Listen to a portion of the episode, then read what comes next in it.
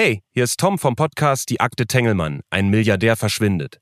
Wenn du nach den ersten beiden Folgen weiterhören möchtest, findest du vier weitere Folgen exklusiv bei Podimo. Teste Podimo 45 Tage kostenlos auf podimo.de slash Tengelmann. In der Podcast-App findest du neben Tengelmann noch viele weitere spannende Dokumentationen und True Crime Podcasts. Also, jetzt auf podimo.de slash Tengelmann testen und loshören.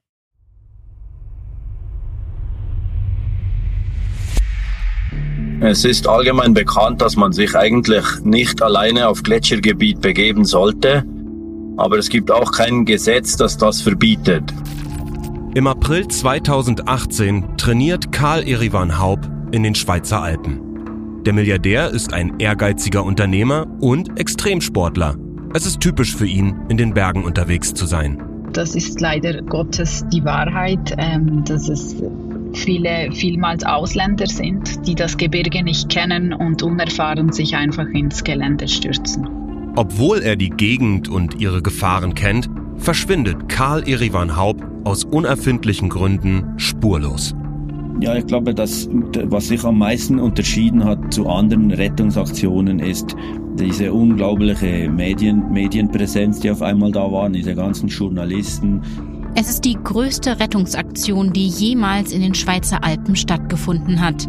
Denn Karl Irivan Haub ist der Chef von Tengelmann, einem Familienunternehmen, das zu den erfolgreichsten in Deutschland gehört. Auf der anderen Seite hat Karl Irivan Haub immer wieder betont, wie wichtig ihm Familie ist. Ähm, damals konnte man natürlich nicht ahnen, dass zumindest das Verhältnis zu seinem Bruder da so zerrüttet war. Aber man kann ja immer nur vor die Fassade gucken und nicht dahinter. Wo Karl Irivan Haupt ist, weiß bis heute offiziell niemand. Man spricht von einem tragischen Unfall mit tödlichem Ausgang. Daran glauben allerdings längst nicht alle. Als ich hörte, dass Karl Irivan als vermisst gilt, und als ich die ersten Recherchen vorgenommen habe, war ich fest davon überzeugt, dass der Mann noch lebt.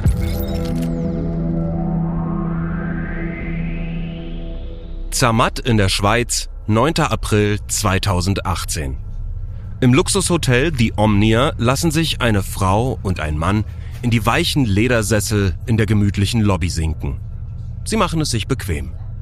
Die beiden ahnen, dass sie hier etwas auffallen. Sie wirken nicht, als kämen sie aus guten Kreisen, und das wissen sie auch. Jetzt heißt es, betont unscheinbar zu wirken. Ihren Platz haben sie nicht ohne Grund gewählt. Von hier aus haben sie einen guten Blick auf die Hotelrezeption. Sie sehen, wer kommt und wer geht. Ebenfalls perfekt im Blickfeld ein Raum neben der Rezeption. Und in genau diesem Raum trifft sich gerade die Milliardärsfamilie Haub und ihr Beraterstab. Dem Pärchen entgeht keine Bewegung. Seit dem Verschwinden des Tengelmann-Konzernchefs sind zwei Tage vergangen. Karl Erivan Haupts Kinder sind gestern angereist, mit dem Privatflugzeug und Beratern im Schlepptau. Seine Mutter ist auch da, mit weiteren Beratern. Haupts Ehefrau Katrin ist auf dem Weg. Das Pärchen in den bequemen Ledersesseln hält sich auf Abstand. Ihr Aufenthalt soll so zufällig wie möglich wirken. Gestern Abend haben sie aus dem Auto im Hotel angerufen und scheinbar spontan ein Zimmer gebucht. Heute Morgen sind sie angekommen und haben direkt in Bar bezahlt, was im Hotel The Omnia normalerweise niemand tut. Sie haben zwar keine passende Winterkleidung oder gar eine Skiausrüstung dabei, aber sie haben eigentlich auch nicht vor, das Hotel zu verlassen, obwohl sie in einem der schönsten Skigebiete der Welt sind. So unauffällig sie sich auch zu verhalten versuchen, Sie wirken wie Fremdkörper zwischen den Reichen und Schönen. Und deshalb erinnert man sich später auch an sie. Recherchen werden zeigen, dass dieses Pärchen Verbindungen zu einem russischen Geheimdienst hat. Was wollen sie hier? Und falls sie einen Auftrag haben, warum tarnen sie sich nicht besser? Das sind nicht immer alles top ausgebildete, super trainierte Agenten, die sich unsichtbar machen können, sondern einige von denen sind auch einfach nicht so gut und äh, können sich nicht so gut äh, bewegen und fallen auf. Also schlichtes Unvermögen, werden aber trotzdem von den russischen Diensten eingesetzt. Meine Aufgabe war in dem Fall so ein bisschen gucken, was man online herausfindet. Liefert dann eher so quasi im echten Leben die Leute aufgesucht und ich habe nach Spuren gesucht, die man im Netz findet. Im Umfeld von Karl Erivan Haupt war das ein offenes Geheimnis, dass sie seine Geliebte war. Und ich glaube, dass es auch seiner Ehefrau Katrin nicht fremd war, dass es diese Dame gibt.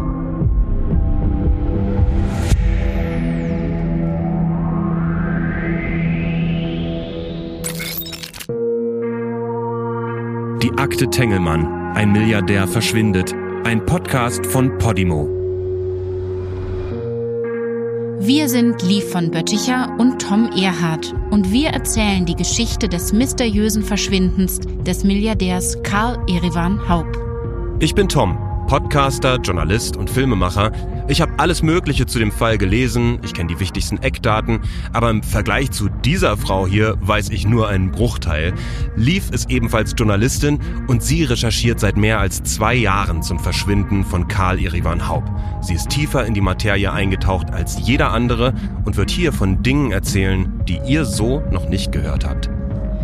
Karl Erevan Haub hinterlässt bei seinem Verschwinden im April 2018 in den Schweizer Alpen keine einzige Spur.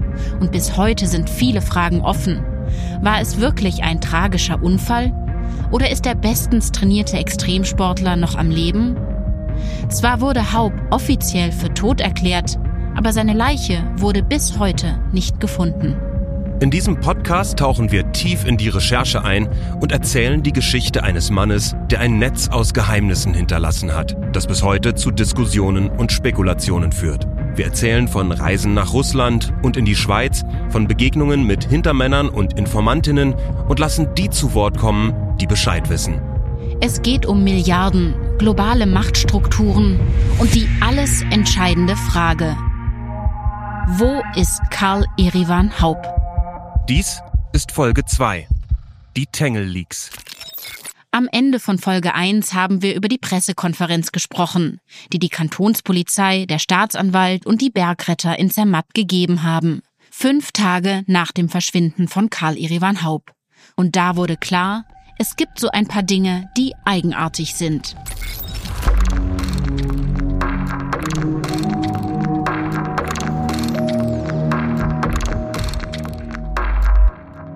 Karl Erivan Haupt steht schon sein ganzes Leben unter großem Stress.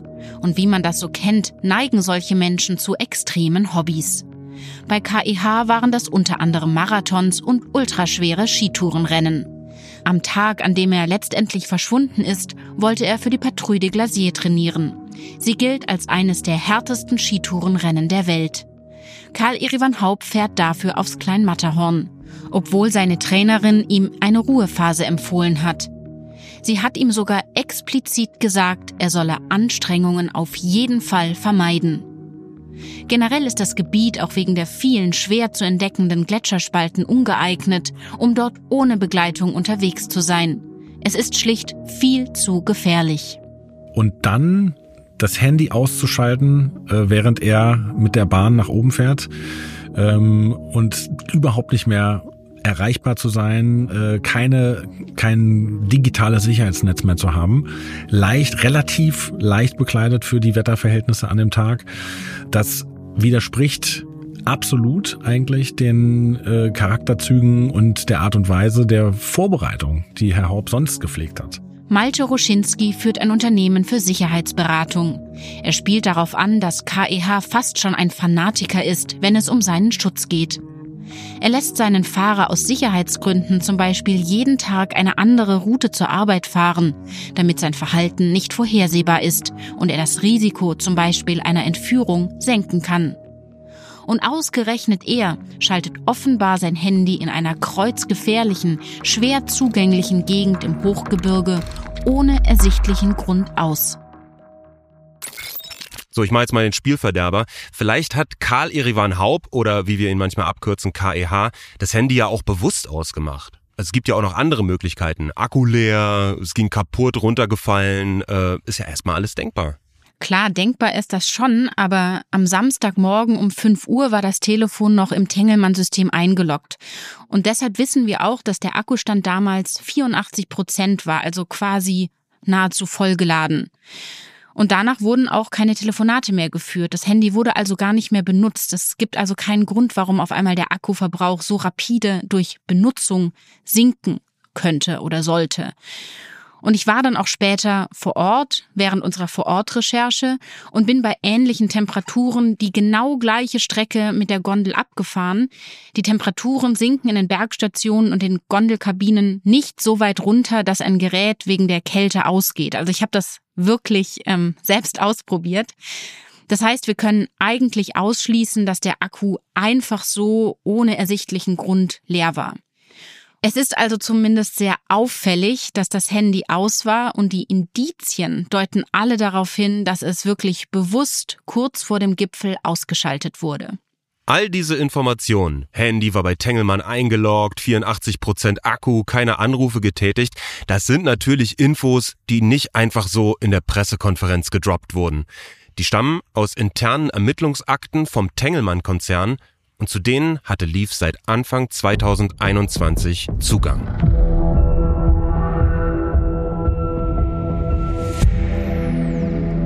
Berlin im Januar 2021.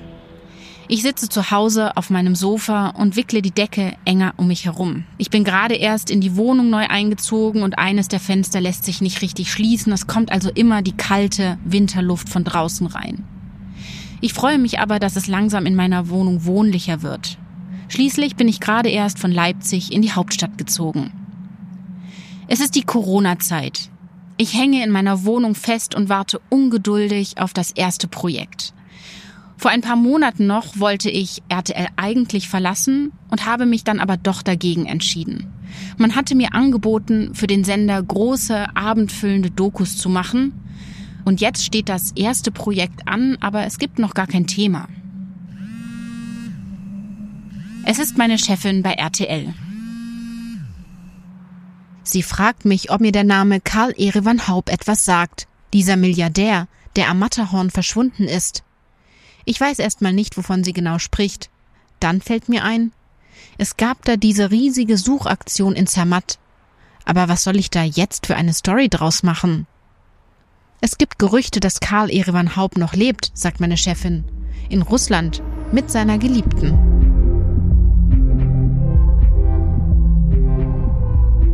Es klingt wie ein schlechter Roman. Jemand gibt seinen Milliardenkonzern auf und täuscht seinen Tod vor, nur um heimlich in Russland mit einer Frau zu leben? Das geht doch bestimmt einfacher. Gerade weil es so absurd ist und ich ja im Moment eh nichts zu tun habe, koche ich mir einen Tee und google einen ganzen Abend lang die gesamte Geschichte. Untreue Vorwürfe. Der verschollene Tengelmann-Milliardär hatte jahrelang eine Affäre mit einer Russin und soll Firmengelder für private Zwecke missbraucht haben. Tengelmann-Chef Karl Erivan Haub. Zweifel am Bergtourunfall. Erbe von Karl Erivan Haub. Milliardenstreit um Tengelmann. Vorwürfe gegen Karl Erivan Haub. Versteckte Affäre. Missbrauch von Firmengeldern. Hat Tengelmann-Chef Haub seinen Tod vorgetäuscht? Schlechter Agentenroman hin oder her, es ist schon wirklich spannend. Das scheint eine Familie zu sein, die wie die Royce aus der Serie Succession intrigant und sonderbar vernetzt ist. Woher kommt die Presse eigentlich an diese ganzen Infos? Es wird immer wieder eine Person zitiert, die offensichtlich KEHs Bruder Christian Haupt sehr nahe steht. Die Geschichte beginnt mich zu reizen. Ich schreibe die Person an, die am meisten zitiert wird, den engen Vertrauten von Christian Haupt. Er ist schnell im Internet zu finden. Er hat eine Webseite, ein Büro, Mitarbeiter.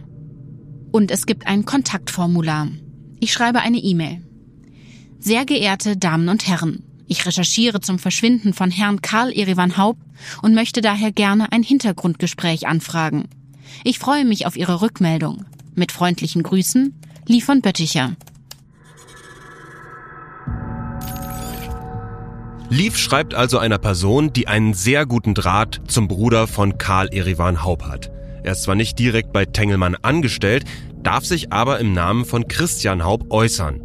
Der Mann ruft sie circa drei Stunden nach dem Absenden der E-Mail schon zurück. Er nimmt von Anfang an kein Blatt vor den Mund, Der Erbschaftsstreit, von dem sie bisher nur in den Schlagzeilen gelesen hat, der tobt tatsächlich. Denn Christian Haupt will an die Anteile seines verschollenen Bruders. Und er will sie natürlich zum bestmöglichen Kaufpreis übernehmen.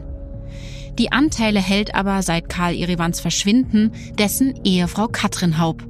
Sie hat die Rolle einer sogenannten Abwesenheitspflegerin eingenommen. Sie pflegt also in seiner Abwesenheit sein Vermögen. Natürlich will Katrin Haupt den Anteil ihres Ehemanns am Milliardenunternehmen nicht so einfach verschleudern. Außerdem bestätigt mir der Vertraute von Christian Haupt, es gäbe Hinweise, dass KIH sein Verschwinden bewusst herbeigeführt hat und dass er sich wahrscheinlich in Russland aufhält. So, und das sind jetzt nicht etwa Schlagzeilen, die sich die Klatschpresse ausgedacht hat.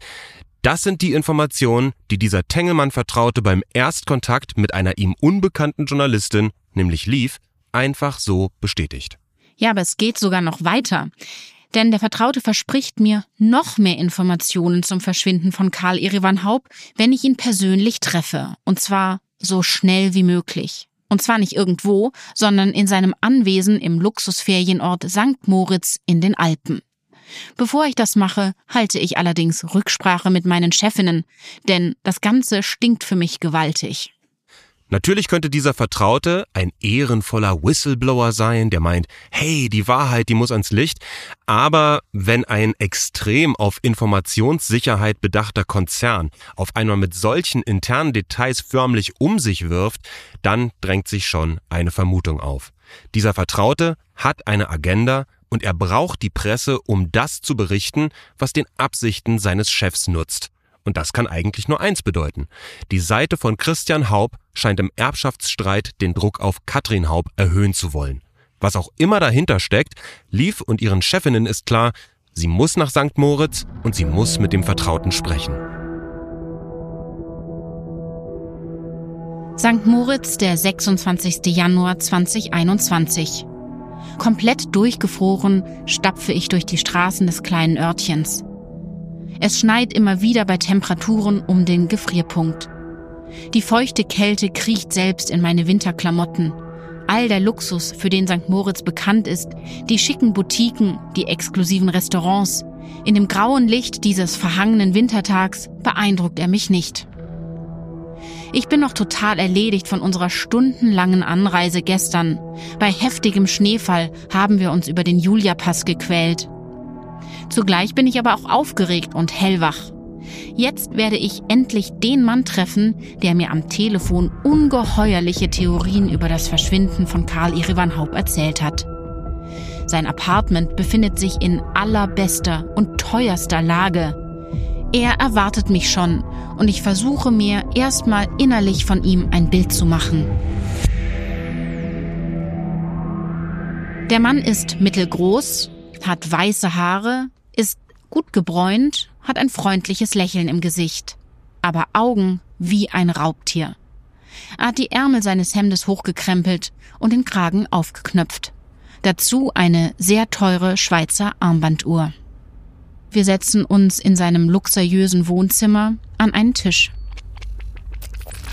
Christian Haupts Vertrauter erzählt mir, dass nach dem Verschwinden von Karl Erivan Haupt verschiedene Ermittler eingeschaltet wurden. Über knapp drei Jahre wären diese allen Spuren nachgegangen, die gegen die Unfalltheorie sprechen würden. Der Vertraute will mir die Seiten nicht in die Hand geben, aber es gelingt mir erstmal, ein paar Zeilen zu überfliegen. Satzfetzen fallen mir ins Auge. Bewusste Diskrepanz zwischen dem Sachstand vor Ort und dem nach außen kommunizierten Geschehen.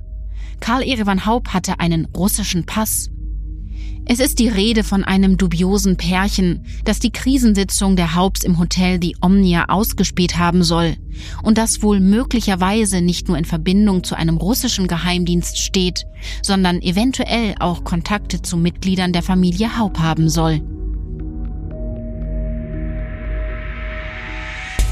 Mein Gesicht glüht und mein Kopf raucht. Ich bin angespannt. Ich bin so angespannt, dass ich nicht mal einen Schluck Wasser aus dem Glas vor mir trinke. Ich versuche so cool wie möglich zu bleiben. Was die Verfasser in diesem Bericht behaupten, ist schier unglaublich. Der Blick von Christian Haupts Vertrautem liegt auf mir. Bald werde er den finalen Beweis in den Händen halten, dass Haupt noch lebe, sagt er mir. Fotos, Videos, ein aktueller Pass, so etwas. Am liebsten würde ich mich kneifen, um zu sehen, ob ich das hier alles tatsächlich gerade erlebe. Es klingt absolut absurd. Die frech zur Schau gestellte Coolness des Beraters irritiert mich. Betont beiläufig frage ich ihn, ob ich den Bericht nachher mitnehmen kann. Ich rechne fest mit einem Nein. Doch als ich ihn ansehe, nickt er gönnerhaft, mit den funkelnden Augen und dem undurchschaubaren Lächeln. Ich halte seinem Blick stand, aber werde einfach nicht schlau aus ihm.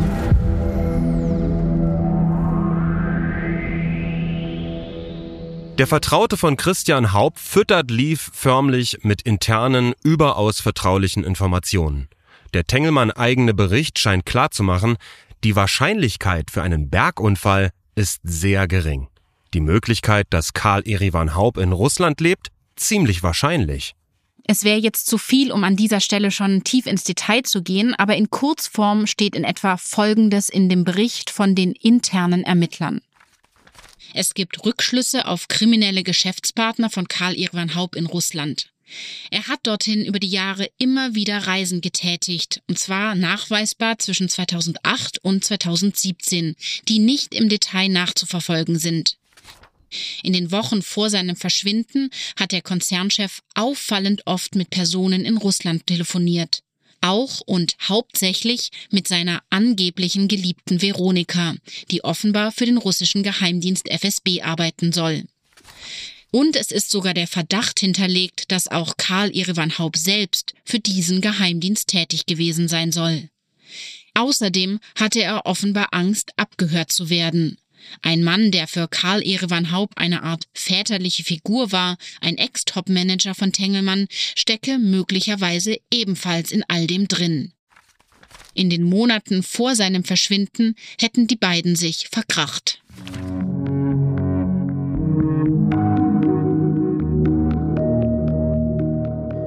KEH verschwindet 2018 in den Schweizer Bergen, alle gehen von einem Unglück aus, und während er nicht wieder auftaucht, laufen die Tengelmann-Geschäfte natürlich weiter. Die Verantwortlichkeiten im Konzern, die müssen dafür geklärt werden. Es macht daher in der Größenordnung solch einer Familie einen riesigen wirtschaftlichen Unterschied, ob KEH tatsächlich verunglückt, also verstorben ist, oder sich eventuell abgesetzt hat und sich seinen Pflichten entzieht. Vermutlich gibt's vor allem daher diese privaten Ermittlungen, die Licht ins Dunkel bringen sollen. Was Christian Haupts Vertrauter Lief hier mit diesen geheimen Unterlagen präsentiert, wirft Fragen auf. Zum Beispiel, ganz allgemein, warum sollte der Chef des Tengelmann-Konzerns denn vom russischen Geheimdienst FSB angeheuert werden? Das heißt also hier ist das zunächst mal eine interessante Person generell aus nachrichtendienstlicher Sicht, die auf eine Vielzahl von Arten und Weisen nachrichtendienstlich interessant sein kann. Also als Einflussagent, als Person, die einfach abgeschöpft werden kann nach Informationen ähm, aus bestimmten Gesprächen mit irgendeinem Regierungschef oder mit einer Präsidentin oder wie auch immer. Was wurde da so besprochen? Also allein das ist schon interessant. Malte Ruschinski, Sicherheitsberater und Geheimdienstexperte, spricht hier von Personen, die einflussreich sind, die viele Verbindungen haben in hochrangige Kreise von Wirtschaft und Politik, die auch auf privater Ebene Verbindungen haben zu Staatschefs, zu Ministern, Beamten, anderen Wirtschaftsführern. Menschen wie zum Beispiel Karl Erivan Haupt. Theoretisch ergibt es also Sinn, dass jemand vom Kaliber eines Karl Erivan Haupt auf dem Radar von ausländischen Nachrichtendiensten ist. In dem Bericht ist auch von dem dubiosen Pärchen die Rede, die einen Tag nach dem Verschwinden von KEH im Luxushotel die Omnia einchecken. Verdächtig in der Lobby rumlungern und ihr Zimmer bar bezahlen. Im Protokoll steht, dass es sich bei den beiden um Mitglieder des FSB handle. Das ist äh, personell auch der größte Dienst, ähm, der ähm, eigentlich hauptsächlich den Fokus aufs russische Inland hat, auf Grenzschutz. Ähm, es wird gesprochen von um die 280.000 Mitarbeitern beim FSB selbst, wobei die meisten dieser Mitarbeiter im äh, Grenzschutz tätig sind, in der Administration tätig sind. Äh, nur ein ganz kleiner Teil ähm, der Mitarbeiterschaft ist im Ausland tätig. Für Malte Ruschinski ist es durchaus vorstellbar, dass zwei FSB-Agenten in Zermatt unterwegs sind. Und dann ist da noch Veronika E., die angebliche russische Geliebte, über die in der Klatschpresse schon seit ungefähr Sommer 2020 immer wieder zu lesen war. Karl Erevan Haub und Veronika kennen sich offenbar seit dem Jahr 2004, also schon eine ganze Weile. Sie haben sich angeblich bei der Geburtstagsfeier der Mutter von Karl Erevan Haub, Helga, in Russland kennengelernt. Die Geburtstagsfeierlichkeiten wurden damals in St. Petersburg von der Agentur ausgerichtet, für die Veronika arbeitet. Über die Jahre soll Veronika Karl Erivan Haub immer wieder auf Reisen begleitet haben. In der Nacht vor seinem Verschwinden haben die beiden mehrere Stunden telefoniert. Im Umfeld von Karl Erivan Haub war das ein offenes Geheimnis, dass sie seine Geliebte war. Und ich glaube, dass es auch seiner Ehefrau Katrin nicht fremd war, dass es diese Dame gibt. Ursula Schwarzer, die Journalistin, die die Familie Haupt 20 Jahre begleitet hat, teilt noch eine Vermutung aus dem Bericht. Nach meinen Recherchen erscheint es mir sehr plausibel, dass hm, Veronika E. Mitarbeiterin eines Geheimdienstes war. Ich kann es nicht belegen, aber unter anderem habe ich sie äh, gefunden als Mitarbeiterin einer Firma in Russland, wo sie aber überhaupt keine Rolle spielte. Veronika E. arbeitet offiziell bei der Agentur Russian Event und passt von ihrem Profil her sehr gut zu Karl Erivan Haub, weil sie beispielsweise seine Begeisterung für das Bergsteigen und andere Extremsportarten teilt. So weit, so gut.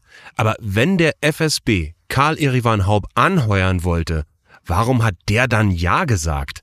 you don't necessarily need to understand that you are working against your country's interests. If all you're doing is going skiing with some nice acquaintance um, and chatting to them about your, you know, daily life or who you met or what you talked about, without realizing that you're actually disclosing information that you shouldn't be, before it's too late. Elena Grossfeld promoviert am King's College und ist auf russische Nachrichtendienste spezialisiert. Sie beschreibt, dass jemand wie Karl Erevan Haub vielleicht erstmal gar nicht merkt, dass er gegen die Interessen seines eigenen Landes arbeitet. Alles, was man macht, ist, in netter Begleitung Ski zu fahren und Smalltalk zu machen, ohne überhaupt zu merken, dass man dabei Informationen preisgibt, die man eigentlich nicht verraten sollte. at some point it can happen that you do realize the nature of the connections of your acquaintance by this time it, it might be a bit too late because you've already been sort of tainted or you know you're you're scared of being tainted with this connection and then you are sort of forced or blackmailed into cooperation Irgendwann kann es in so einem Szenario passieren, dass jemand wie Karl Erevan Haupt merkt, mit wem er es da wirklich zu tun hat, nämlich einem fremden Geheimdienst. Zu diesem Zeitpunkt ist es dann aber zu spät, weil man schon befürchtet, dass dieser Kontakt an die Öffentlichkeit gerät. Und dann sitzt man in einer Falle und kann leicht erpresst werden, dort mitzuarbeiten. Zurück zu dem Tag, an dem Karl Erivan Haub angeblich verunglückt ist. Falls das nicht stimmt und Karl Erivan Haub sich abgesetzt hat, wie gut ist das im Prinzip an einem Ort wie Zermatt möglich? Das ist hervorragend. Verschiedene Jurisdiktionen, äh, das ist immer großartig. Gleichzeitig, wenn jemand in diesem Gebiet verschwindet, liegt ähm, ein Unfall nahe. Lawinenabgang, Gletscherspalte, irgendwas in der Richtung. Das heißt, wenn also gesucht wird, ist nicht sofort klar, in welche Richtung gesucht werden kann. Es wird auf jeden Fall erstmal hochgefahren, eine Such- und Rettungsaktion, die in den Bereich Unfall geht. Das heißt, das bindet erstmal Ressourcen die in diese Richtung gehen. Dieselben Ressourcen werden sich dann nicht gleichzeitig darum kümmern können, welche Fluchtwege es zum Beispiel geben kann, weil ja möglicherweise eine unmittelbare Lebensgefahr vorliegt oder vielleicht jemand noch lebend gerettet werden kann. Malte Ruschinski sieht hier in Zermatt optimale Bedingungen für einen Geheimdienst, um eine Person unbemerkt außer Landes zu schaffen. In der Nähe gibt es auch noch ein Flugfeld, kleinen Flughafen, wo man durchaus auch mit einem kleinen Businessjet auch landen kann. Auch da gibt es Möglichkeiten, wie man das gegebenenfalls auch ohne Transponder machen kann. Ähm, also ich sag mal so, eigentlich eine optimale Umgebung. Es klingt wie ausgedacht, theoretisch, aber auch vorstellbar. Christian Haub will jetzt offenbar eindeutige Beweise. Es geht darum, wie gut er im Erbschaftsstreit um die Tengelmann-Milliarden dastehen wird, wie überlegen seine Verhandlungsposition ist. Wenn Christian Haub nachweisen kann, dass KEH untergetaucht ist und eventuell auch noch in kriminelle Machenschaften verwickelt, dann könnte er ihn als Gesellschafter aus der Firma ausschließen und damit seine Unternehmensanteile vermutlich zu einem ziemlich guten Preis übernehmen. Lebt Karl Erivan Haub in Russland, so sollen ihm die internen Ermittler den finalen Beweis erbringen. Sie sollen Fotos aus Russland organisieren, die zweifelsfrei belegen, dass KEH nicht tot ist. Da werden also extra Ermittler engagiert und es wird sehr tief in die Tasche gegriffen. Man könnte daraus schließen, dass Christian Haupt zumindest starke Zweifel an der Unfalltheorie zu haben scheint. Für diesen finalen Beweis verspricht er den Ermittlern nämlich eine Belohnung in Millionenhöhe. Die Behauptungen aus dem Protokoll haben eine solche Sprengkraft, dass mir damals klar ist, ich muss zuallererst klären, ob an den Informationen überhaupt etwas dran ist oder ob das alles völlig aus der Luft gegriffen ist. Um ehrlich zu sein, ich glaube Christian Haubs Vertrautem kein Wort. Um das alles zu überprüfen, hilft mir mein Kollege Sergei Meyer, ein Fact-Checker aus dem RTL-Verifizierungsteam. Ich mag nur diesen Begriff Fact-Checker nicht, weil ich davon irgendwie ausgehe, dass jeder Journalist seine Fakten checkt, bevor er was veröffentlicht. Ähm, aber ähm, wir haben tatsächlich so eine Abteilung, die heißt Verifizierungsteam und wir überprüfen, ob Videos, Fotos aktuell sind und auch zu dem Claim passen, was sie halt darstellen sollen. So. Lief kennt Sergei schon seit Jahren. Kurz nach dem Treffen mit Christian Haubs Vertrauten telefonieren die beiden damals und Sergei hat Zeit und Lust, bei dem Fall mitzumachen. Meine Aufgabe war in dem Fall so ein bisschen gucken, was man online herausfindet.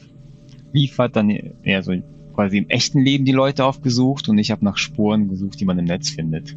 Ich vermute mal, dass sie vielleicht auch auf mich zugekommen ist, weil ein großer Teil der Geschichte in Russland spielt und ich ein bisschen Russisch kann und ein bisschen weiß, wie man in Russland Informationen findet. Ein bisschen gucken ist maßlos untertrieben zu dem, was Sergei alles kann. Sergei ist ein Experte darin, im Netz Spuren von Menschen zu finden, an die andere schlichtweg nicht rankommen. Serge bekommt von mir als allererste Aufgabe, sich erstmal Veronika und ihr Umfeld anzugucken. Und dafür hat er erstmal die ganz offiziellen Kanäle benutzt. Als erstes soll Sergei nämlich Informationen zu der angeblichen Geliebten Veronika E. finden, die wohl für den FSB gearbeitet hat. Also sie hatte zuerst ein relativ offenes VK-Profil. VK ist ja so das russische Pendant zu Facebook und ist in Russland sehr beliebt. Einerseits. Andererseits ist es sehr datendurchlässig, sagen wir mal so. Und ähm, sie hat sehr viele Fotos ähm, dort gepostet, aus sehr vielen verschiedenen Ländern. Man konnte teilweise noch Personen auf diesen Fotos erkennen, die wir auch auswendig gemacht haben. Und ähm, es gibt ein paar Tools, die dabei helfen können, Informationen aus diesen Profilen zu ziehen, die man vielleicht nicht auf den ersten Blick sehen kann. Solche Tools sind beispielsweise Telegram-Bots. Die App Telegram hat einen offenen Quellcode. Jeder, der so ein bisschen Technikverständnis hat, kann hingehen und kann sich seine eigene Version von Telegram programmieren und kann eigene kleine Bots für Telegram programmieren. Und die funktionieren dann beispielsweise mit Gesichtserkennung. Füttert man diesen Bot mit dem Foto einer Person, zeigt der dann Fotos bei VK an, auf denen diese Person auftaucht kennen wir alle von Facebook oder Instagram, da kann man ja auch Leute taggen, also markieren. Aber dieser Bot ist in der Lage, Leute zu finden, die auf einem dritten Profil eben nicht markiert wurden, die da vielleicht nur im Hintergrund zu sehen sind. Und so kann man sehr gut Netzwerke und Verbindungen von Personen erkennen. Sergei arbeitet außerdem mit Datenleaks. Über ein russisches Forum erhält er zum Beispiel ein Dokument, das Einblicke in die wirtschaftlichen Aktivitäten von Veronika gibt. Es zeigt, die junge Russin erhält von Russian Event ein recht durchschnittliches Gehalt. Das passt zu den Informationen aus dem Protokoll, eingeholt von russischen Mittelsmännern, die im Auftrag von Tengelmann recherchiert hatten.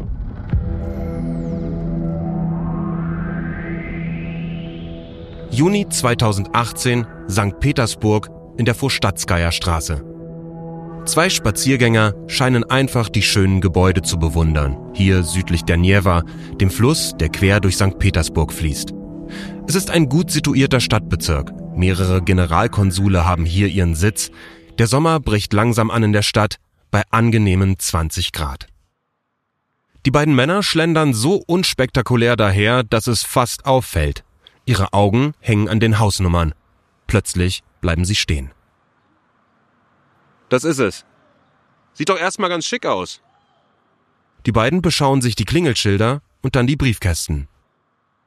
Hier steht nichts von Russian Event. Und jetzt? Die sollen im Hinterhaus sitzen. Der Flur im Hinterhaus sieht im Vergleich zur Fassade etwas heruntergekommen aus, mit Graffiti an der Wand und abgetretenen Böden. Es wirkt auf die beiden so, als wollte diese Eventagentur gar nicht gefunden werden, fast so, als funktioniere das Geschäftsmodell dieser Firma ausschließlich über Mund-zu-Mund-Propaganda, als könnten nur jene die Agentur finden, die bereits wissen, dass es sie gibt. Im Hinterhaus klingeln sie an der Tür, hinter der die Agentur sich nach ihren Informationen verbirgt. Sie werden von einer Frau hereingebeten. Enttäuscht stellen sie fest, sie sieht nicht aus wie Veronika E. Wir sind hier doch richtig bei Russian Event? Eine Privatperson aus Berlin hat uns die Agentur empfohlen und uns die Adresse genannt. Die beiden Männer merken, die Agenturmitarbeiterin glaubt ihnen kein Wort. Sie wissen, sie haben nicht viel Zeit und versuchen, so viele Eindrücke wie möglich zu sammeln. Die Büroräume sind bei weitem nicht so repräsentativ, wie man es vom Internetauftritt von Russian Event vermuten würde. Da stehen mehrere Paletten mit Plastikwasserflaschen direkt neben einem Schreibtisch, der ist voll mit Aktenordnern und Papieren, darüber hängt eine Pinnwand mit Postkarten und Fotos. Es wirkt etwas unordentlich und sieht überhaupt nicht danach aus, als würde man hier vermögende und einflussreiche Kunden empfangen. Ich bräuchte Hilfe bei einer Visa-Angelegenheit und auch was Reisen hier in Russland angeht.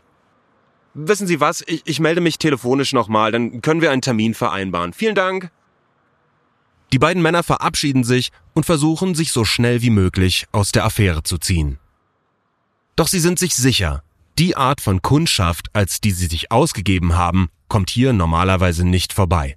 Die beiden Männer vermuten, dass ihr Auftauchen hier jemandem berichtet werden wird, Sie haben keine Ahnung, ob sie hier gerade irgendwelche Abläufe in Gang gebracht haben.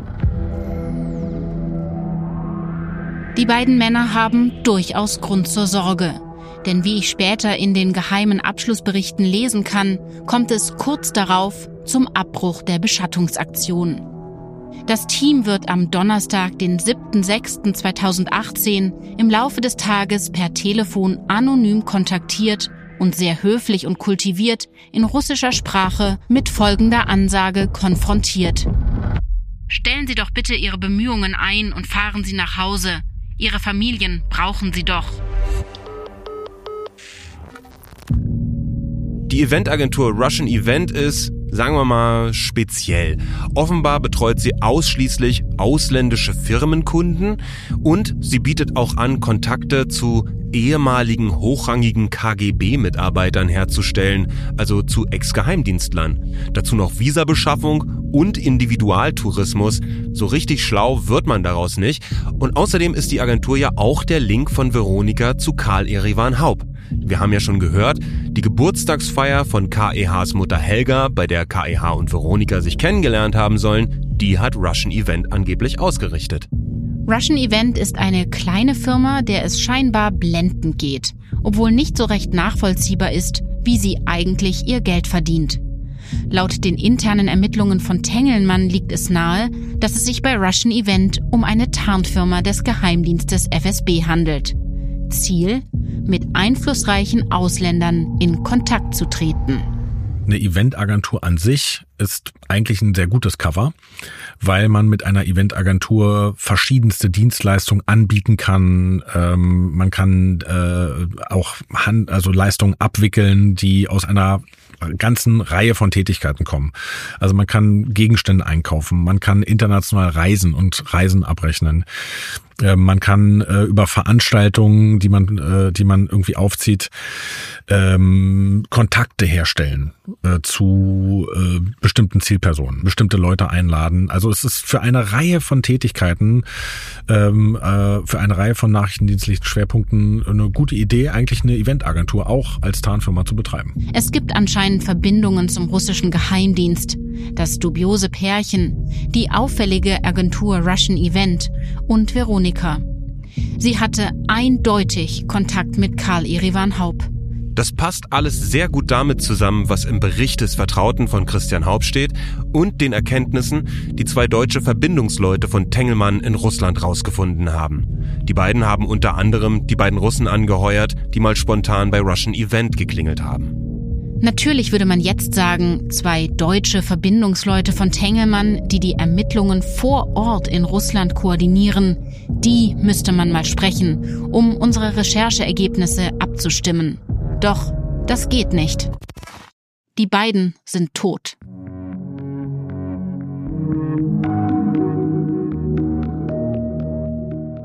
Zwei deutsche Verbindungsleute von Tengelmann haben die Ermittlungen vor Ort in Russland koordiniert. Sie haben ermittelt, sie haben andere Ermittler angeheuert und sie waren Karl Erivan Haupt auf der Spur. Und sie sind inzwischen tot. Diese beiden toten Männer waren nicht irgendwelche externen Ermittler, die von Tengelmann engagiert wurden. Das waren Männer mit Erfahrungen im Nachrichtendienst.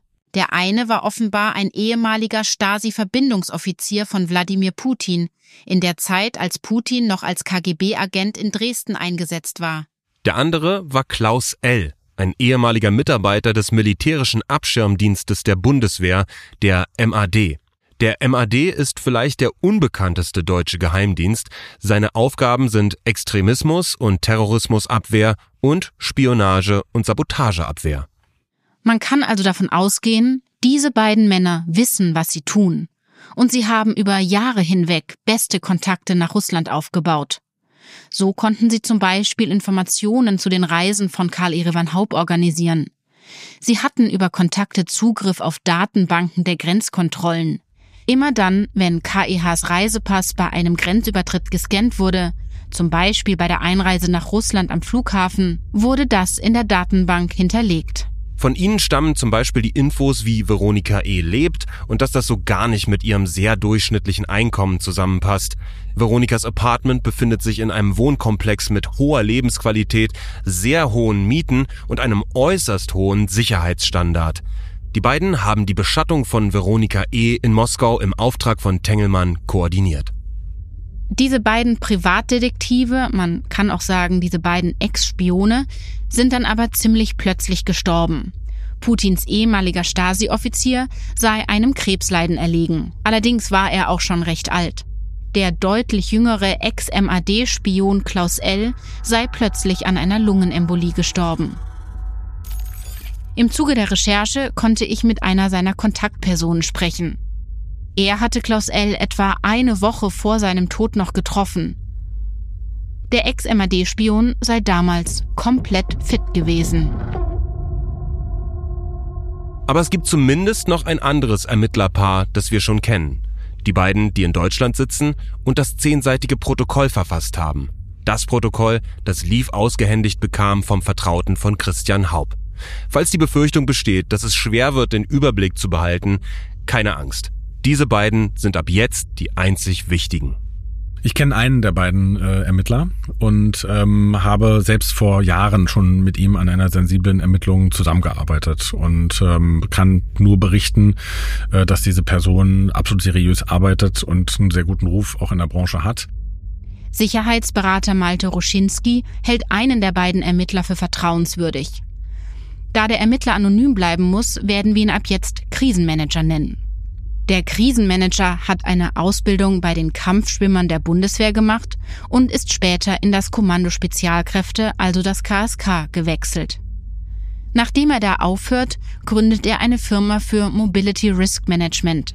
Das heißt, er wendet drohende Gefahren von seinen Klienten ab. Dieser Krisenmanager kannte Karl Erivan Haupt auch persönlich, wenngleich flüchtig, und er war als einer der allerersten nach dem Verschwinden vor Ort und hat Tengelmann bei der Such- und Rettungsaktion unterstützt. Der Krisenmanager arbeitet mit dem sogenannten Sicherheitschef zusammen. Die beiden sind Kumpel. Der Sicherheitschef ist ein direkter Mitarbeiter von Tengelmann und hat auch einen Hintergrund bei der Bundeswehr und leitet seit vielen Jahren die Unternehmenssicherheit bei Tengelmann. Zusammen also möglicherweise ein ziemlich fähiges Duo. Äh, und von daher ähm, ist nicht daran zu zweifeln, dass hier mit absoluter Sorgfalt, auch mit Kreativität und äh, mit vielen Ermittlungsverzweigungen vorgegangen ist. Und aus meiner persönlichen Erfahrung ähm, gehe ich davon aus, dass hier wirklich mit Gründlichkeit und äh, mit sehr weit verzweigten Ansätzen gearbeitet worden ist. Als ich damals Zugang zu diesem internen Protokoll, diesen fast unglaublichen zehn Seiten erhalte, möchte ich vor allem eins. Ich möchte mit den Verfassern sprechen. Und Tatsache. Christian Haupts Vertrauter gibt mir den Kontakt des Krisenmanagers. Ich rufe ihn an und er stimmt nach Rücksprache mit Christian Haupts Vertrautem einem Treffen zu.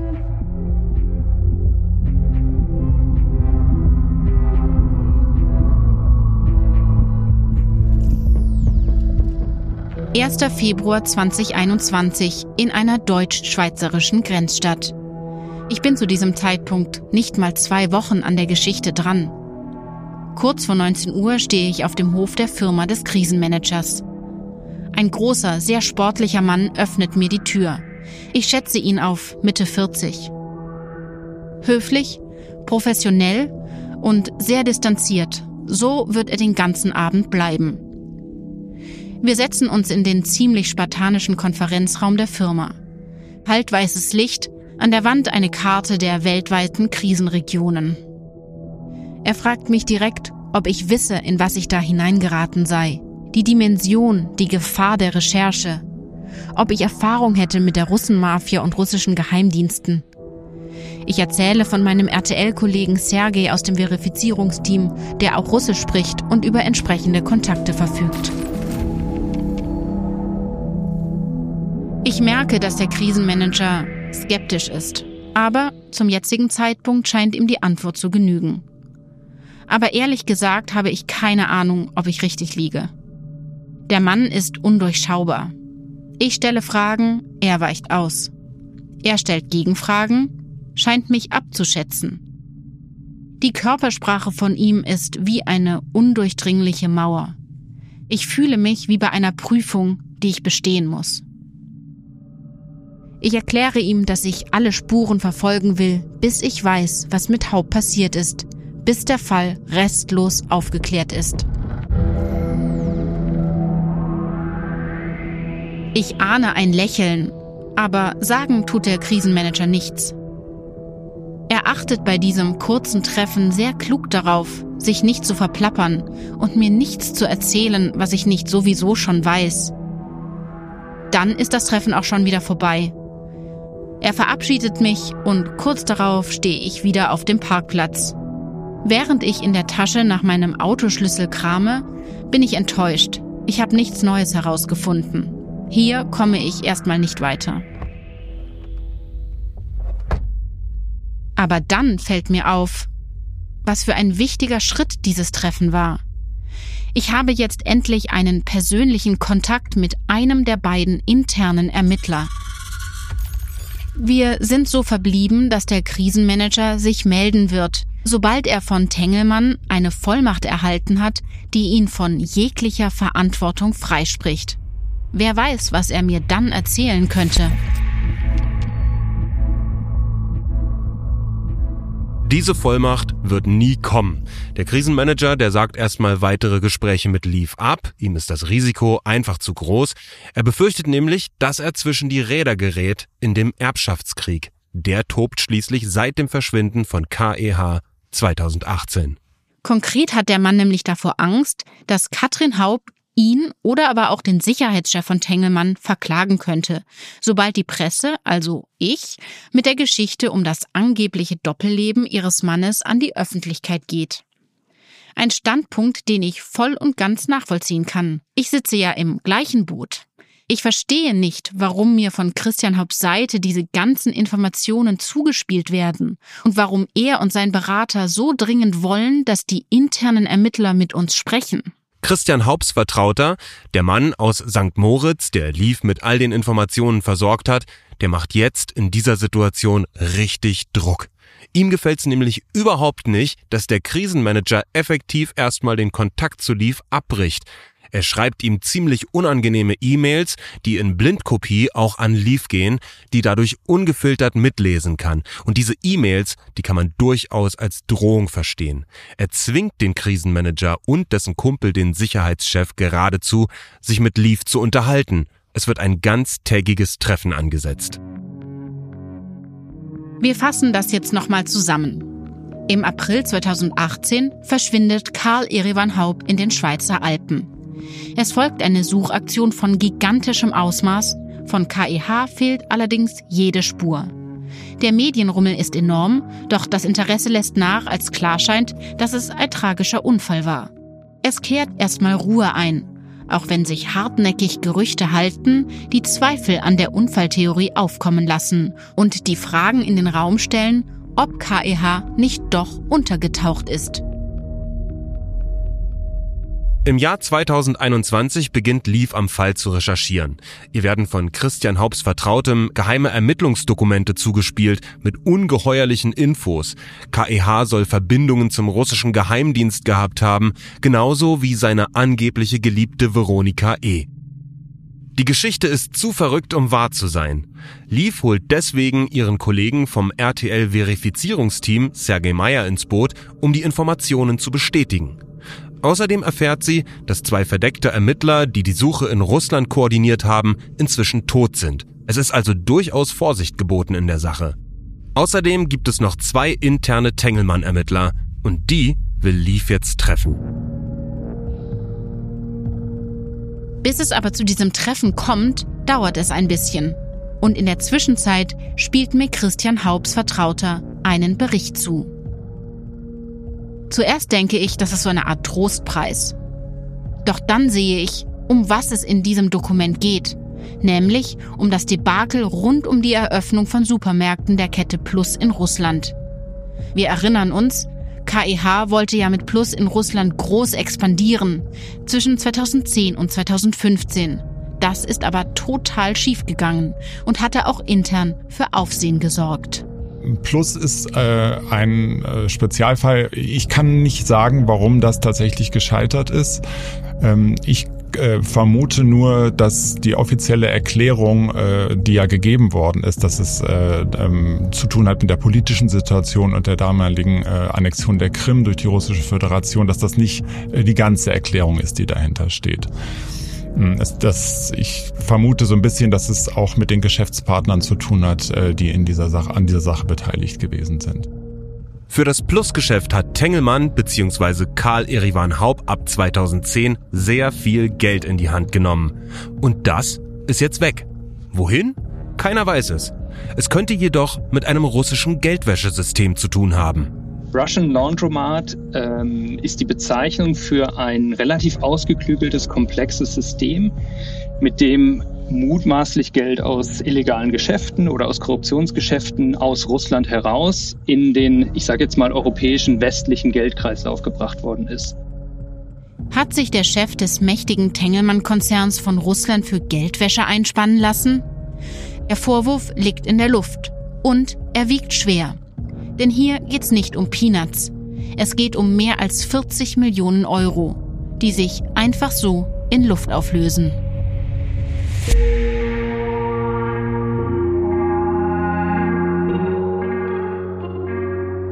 Wie es weitergeht, hörst du in der dritten Folge von Die Akte Tengelmann. Ein Milliardär verschwindet. Überall, wo es Podcasts gibt. Die Szenen, bei denen wir nicht dabei waren, stützen sich auf recherchierten Fakten. Aber wir können natürlich nicht garantieren, dass die Dialoge und andere Einzelheiten genauso wie beschrieben abgelaufen sind. Die Akte Tengelmann. Ein Milliardär verschwindet. Ein Podcast von Podimo, produziert von Bose Park Productions. Hosts Lieb von Bötticher und ich, Tom Erhardt. Redaktion und Skript Jelena Berner, Julia Ilan, Tom Erhardt und ich, Liv von Bötticher. Sounddesign und Schnitt Simon Uta Kirschei, Fabio Lautenschläger und Alexander von Bargen. Projektleitung Caroline Köhler. Produzentin Sue Holder. Marketing Podimo Laura Schmidt. Executive Producer Podimo Juliane Rinne. Du willst wissen, wie die Geschichte um Karl Erivan Haupt weitergeht? Dann gehe jetzt auf podimo.de slash Tengelmann, registriere dich und höre die weiteren Folgen 45 Tage lang kostenlos. Du kannst dein Abo jederzeit ganz einfach kündigen und neben diesem Podcast viele weitere spannende Crime- und Doku-Formate hören.